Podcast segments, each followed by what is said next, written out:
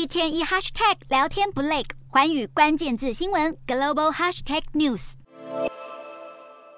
中国国家主席习近平结束访问莫斯科的当天晚间，向俄罗斯总统普丁道别时，上车前最后喊话被媒体捕捉了下来。习近平满脸笑意，紧握着普丁的手，要他多保重，再次显示中俄两方建立无上限的合作关系。更加坚定不移。习近平与普丁会面以后，共同发表的联合声明就指出，中俄是彼此为优先合作伙伴，双方将进一步发展各项领域的对话机制，来深化两国关系。更联合抨击美国主导的地缘政治秩序将破坏全球战略稳定。对此，白宫回应：中俄同仇敌忾，共同利益就是挑战美国的全球地位。科比也指出，中俄不满二战后美国主导全球的国际秩序，因此中俄双方将想尽办法推翻这个局势，让其他国家遵守他们的原则。外媒分析，习近平和普丁在道别时的这番对话，势必将在西方国家敲响警钟。